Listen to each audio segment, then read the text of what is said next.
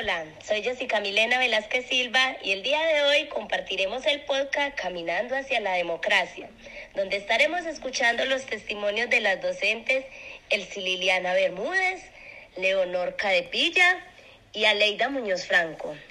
Ellas nos van a contar cómo fue la experiencia con los niños y niñas de la institución educativa Colegio Padre Luis Bariaca en el proyecto de gobierno escolar titulado Caminando hacia la democracia, donde los educandos ejercen sus derechos. Les cuento que en el Colegio Padre Luis Bariara se llevó a cabo la conformación del gobierno escolar. Pero este año fue súper diferente. Los niños no solamente eligieron al personero, sino que conformaron el consejo de aula. Elsie, cuéntanos un poco sobre el Consejo del Aula. ¿Qué quieres decir con esto? Bueno, pues esto es un proyecto nuevo. En cada aula se elige como un equipo. Este equipo está conformado por siete consejeros. El primero y el principal es el consejero de aula. Es como ese que nosotros conocemos como el representante del salón, más o menos así.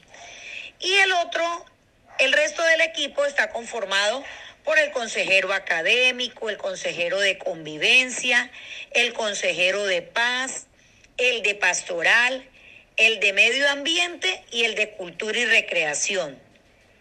Cada uno de ellos tiene una responsabilidad diferente en el aula y todos forman un gran equipo. Pero eso no es lo más importante de esta jornada. Lo bonito es que ellos lo hicieron a través de un formulario Google porque estábamos de manera virtual.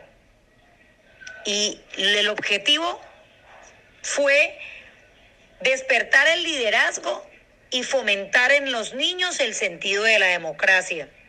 Así que amigas, les cuento que esta jornada fue todo un éxito. Bueno, Leonor, y cuéntanos, ¿Cuál fue tu experiencia? Elsie, esto que me cuentas me parece muy interesante, ya que desde la educación, pues, construimos lo que es la democracia. Eh, le damos a conocer a los niños para que sean conscientes de sus responsabilidades y obligaciones como individuos, ya que hacemos parte de un todo. Claro que sí. Eso es la base de la democracia y lo hacemos desde nuestras instituciones educativas. Pero Ale, ahora cuéntanos algo. Elsie, Jessica, Leonor, es maravilloso todo lo que me cuentan.